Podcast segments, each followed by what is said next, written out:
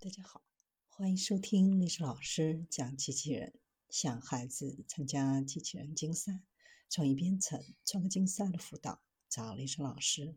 今天历史老师给大家分享的是 3D 打印的无人机群，像蜜蜂筑造雪巢一样建造房子。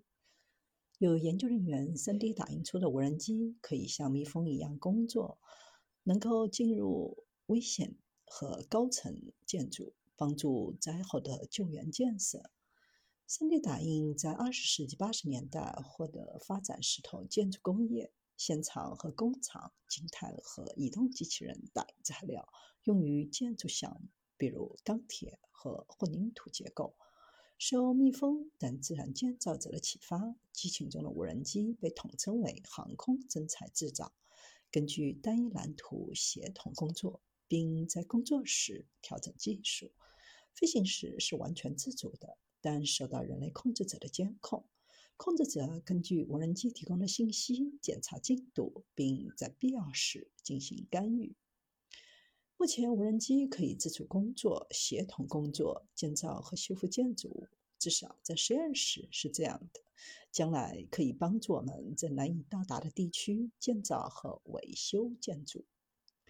使用 3D 打印和路径规划的框架来帮助无人机适应建筑几何形状的变化。该机由建造者和质量控制扫描者组成。建造者在飞行过程当中存放材料，质量控制扫描者不断测量建造者的产出，并通知下一步的制造步骤。研究人员为无人机开发了四种定制的水泥混合物。在整个建造过程当中，无人机实时评估打印的几何形状，并调整行为，确保符合建造规范。制造精度为五毫米。概念验证打印包括一个2.05米高的圆柱体，采用聚氨酯泡沫材料，以及一个18厘米圆柱体，采用定制设计的结构水泥材料。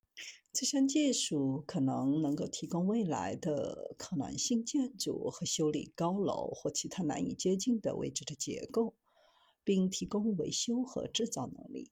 与传统的人工方法相比，无人机舰队可以帮助降低未来建筑的成本和风险。